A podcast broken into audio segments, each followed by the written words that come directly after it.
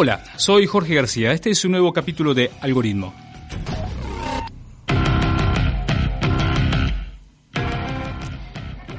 En este episodio vamos a abocarnos a la Internet de las cosas o IoT. Eh, tenemos la posibilidad de charlar con el CEO de QuantMinds Technologies, Guillermo Castelli. Ingeniero Castelli, gracias por estar con nosotros. ¿Cómo está usted?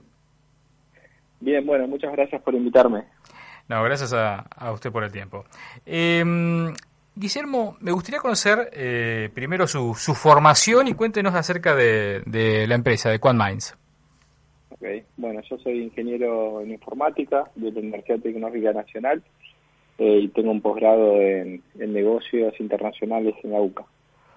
Eh, y bueno, acerca de QuantMinds, QuantMinds es una empresa que fundé en el año 2011 eh, con vistas a, conectar lo que en su momento era machine to machine, que era eh, lo que las telefónicas estaban diciendo, que una vez que las eh, líneas telefónicas superaban la cantidad de personas, lo próximo que iban a, dar conectividad era las máquinas, todo lo que era telemetría y demás. entonces empezó el concepto de machine to machine, vi que había una gran oportunidad. Se hablaba aproximadamente de siete máquinas por persona, entonces, digamos, teniendo en cuenta que hay 7 mil millones de personas en el mundo, este, daba un número extraordinario, 50 mil, casi 49 mil millones de, eh, máquinas conectadas. Entonces se me ocurrió una idea que, eso se podía aplicar a la industria de la construcción y la logística, eh, ya que muchas eh, empresas tenían máquinas distribuidas por la, por la geografía, excavadoras, retroexcavadoras, etcétera, que no sabían cómo las usaban, cuándo las usaban, las alquilaban por, digamos, por día, por semana, en vez de alquilarlas quizás por uso, etcétera. Entonces ahí encontré una aplicación, eh, empecé a desarrollar una plataforma muy muy parecida a, lo que era el Facebook, es más, le llamaba el Facebook de las máquinas. una máquina se conectaba, la conectábamos con un sensor, con telefonía celular, con un chip M2M, eh, y es decir, hola, cargué, subí esta foto, hola, estoy contento, hola, lo que fuera, este, decía, bueno, la trabajé tantas horas, este, este producía información, empezaba a generar información. Exactamente, sí. Y después, bueno, actuar, ¿no? Sobre si estaba usándose de más, este, bueno, poder, digamos, apagarla. O ¿Y cómo, cómo funciona eso? Una, es la plataforma y lo que tenía la máquina, que era un sensor. Bueno, sí, el concepto básico de Internet de las Cosas es eh, un, sensor o actuador que es una electrónica que tiene un modem de comunicación que puede ir por diferentes medios, ya sea por telefonía celular, por Wi-Fi, Bluetooth o telefonía, o sea, o comunicación satelital. Em, y, lo que hace es ese, ese modem tiene una serie, se conecta a un microcontrolador que tiene una serie de sensores, eh, digamos, sensor de temperatura, sensor de, de tensión, de, de corriente u otros, esa información que leen los sensores es transmitida vía el modem a una plataforma que está en la nube eh, y en esa plataforma se muestran las variables que está midiendo, eh, pero siempre relacionadas a, al uso, ¿no? relacionadas a una utilidad. la diferencia entre telemetría e Internet de las Cosas es que en Internet de las Cosas el concepto es que es información útil lo que se y se le da utilidad a la información que se recolecta.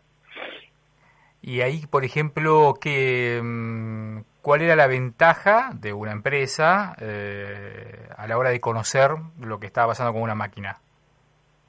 la ventaja es que empezaba a, digamos, a, entender su, negocio, ¿no? En el sentido, vamos al caso después que, realmente se dio en Cuadma, que es el de la logística. Muchas veces había, antes había muchas empresas que se dedicaban a decir dónde estaba el camión por temas de seguridad pero estas empresas no sabían si el camión estaba en donde estaba, incluso casi y demás, porque tenía que hacer una entrega, porque estaba demorado en la entrega, etcétera. Entonces lo que nosotros empezamos a hacer es usar información de las entregas, el listado de entregas que tenía que hacer en el día, con las posiciones geográficas que nos daba el sensor de posicionamiento. Entonces lo que decíamos era, si digamos estaba 10 minutos quizás en un lugar, no era porque estaba parado descansando, sino porque estaba haciendo una entrega.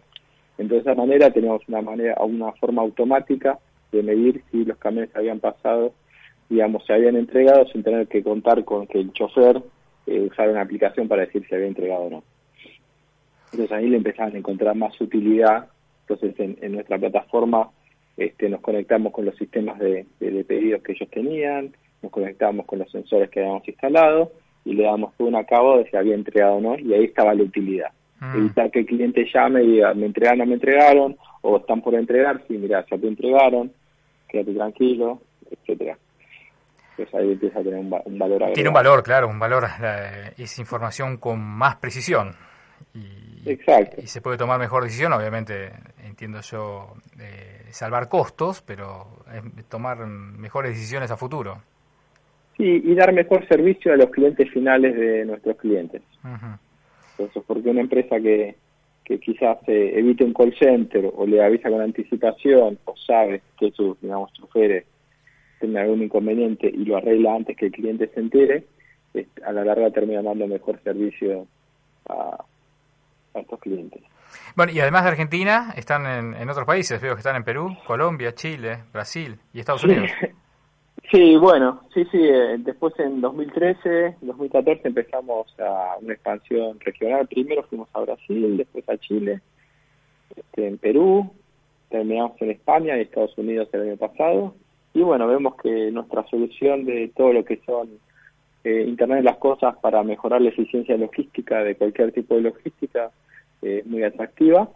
Y así tenemos clientes como IPS, Aerolíneas, este, Avon, Arcor, las marcas conocidas, y más de 400 empresas clientes, más de 15.000 activos conectados, y bueno, creciendo fuerte. Eh, claro, es, eh, es una cantidad importante de gente eh, pensando en, productos y servicios. Eh, ¿Cómo está la mm, a la hora de conseguir recursos humanos? Porque es un todo lo que es el mundo hoy del desarrollo, em, los nuevos emprendimientos, las tecnologías, es un lugar bastante em, competitivo, ¿no? ¿Cómo se las ingenian para formar y que no se les vayan los recursos? Bueno, eh, sí, coincido, es que es un mercado en lo que es eh, tecnología, es un mercado muy demandado, donde por suerte hay, hay la tasa de desempleo es muy, muy, muy baja, pero lo malo es que la rotación es alta.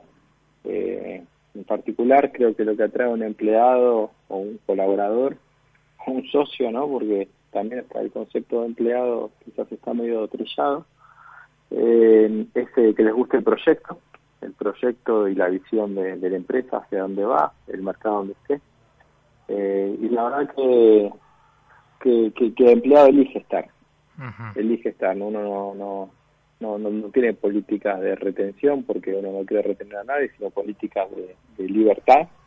Y si, uno, si, si la, gente y los colaboradores eligen estar acá es porque les gusta el proyecto, les gusta el desafío tecnológico eh, y les gusta dónde vamos una cosa es donde estamos otra cosa es donde vamos. O sea, todo Internet de las cosas está evolucionando también en lo que es esta industria aplicada Machine Learning, inteligencia artificial, eh, dar mejores decisiones, o sea, realmente lograr que todo lo que es este eh, la logística a nivel mundial, que es algo una palabra tan vieja pero tan moderna, ¿no? Con estas nuevas plataformas de Rapid, Globo, Uber, etcétera, este, hay mucho por hacer, hasta que no existe la, existe la teletransportación, incluso quién va a indicar a los camiones autónomos, digamos, cómo hacer sus entregas, bueno, se necesita una plataforma como Quadmind que, que, vaya reaprendiendo todo el tiempo y de, mejores decisiones y decisiones con sentido.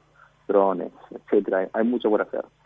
Sí, claro, es, eh, es todo una, eh, un campo que sigue eh, dando que hablar, ¿no? Y, y la Argentina parece que está bien posicionada, o por lo menos da la impresión que tenemos buenos recursos.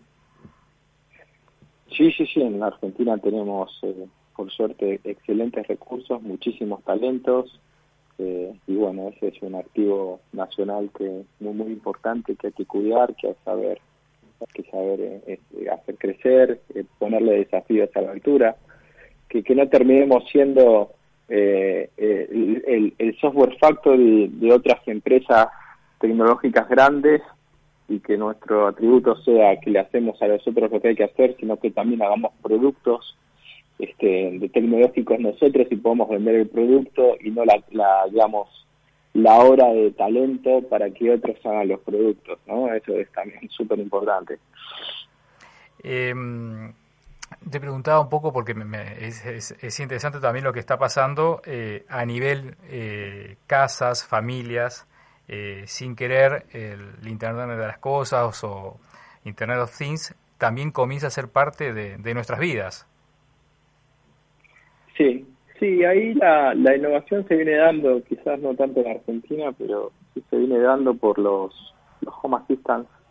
Realmente la Internet de las Cosas eh, encontró ahí un, un, un, ente que destraba esto, que es el Home Assistant con inteligencia artificial, que puede ser el Google Assistant, eh, me voy a negar ya Amazon porque lo tengo acá y me escucha ah.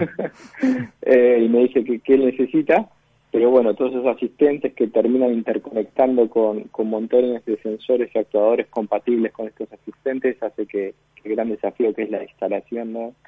la fácil instalación de esto eh, tenga sentido. Si no, o sea, la domótica tradicional, Internet, las cosas mal llamadas, cuando no son compatibles con esos asistentes, a la larga no, no tracciona.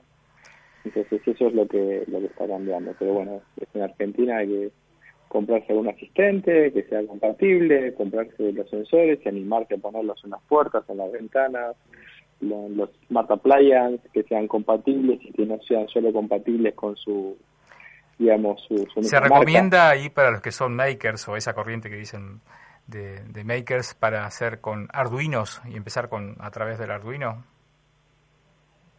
bueno, digamos, para los hobbyistas y demás, el Arduino sí ha sido realmente un, gran destrabador de eso. Recomiendo quizás este, eh, desarrollar cosas que sean compatibles con estos Home Assistant, cualquier sensor y demás cosas que encontrar en la compatibilidad y, que vayan por ese lado. Bien. O sea, no, no armarse su propio hub y, y su propia instalación y su, propio ecosistema. o sea, en, el país ya se comercializa, ¿no? Ya tenemos los eh, los Alexa y los, eh, los, Mini, los, Google, ¿no? Home. Exacto, entonces ahí hay todo un mercado donde para todos los electrónicos y hobbyistas y demás que, que lo van pensando en compatibilidad con estos, ¿no? Muy bien, bueno, vamos a tomar las, las indicaciones. Eh, Guillermo, ha sido un placer hablar contigo. Gracias por compartir tu experiencia con nosotros aquí con Algoritmo. Bueno, igualmente para ustedes. Gracias. Así estamos hablando con, con, Guillermo Castelli, emprendedor, ingeniero, un apasionado de, de la tecnología y CEO de Quant Minds Technologies.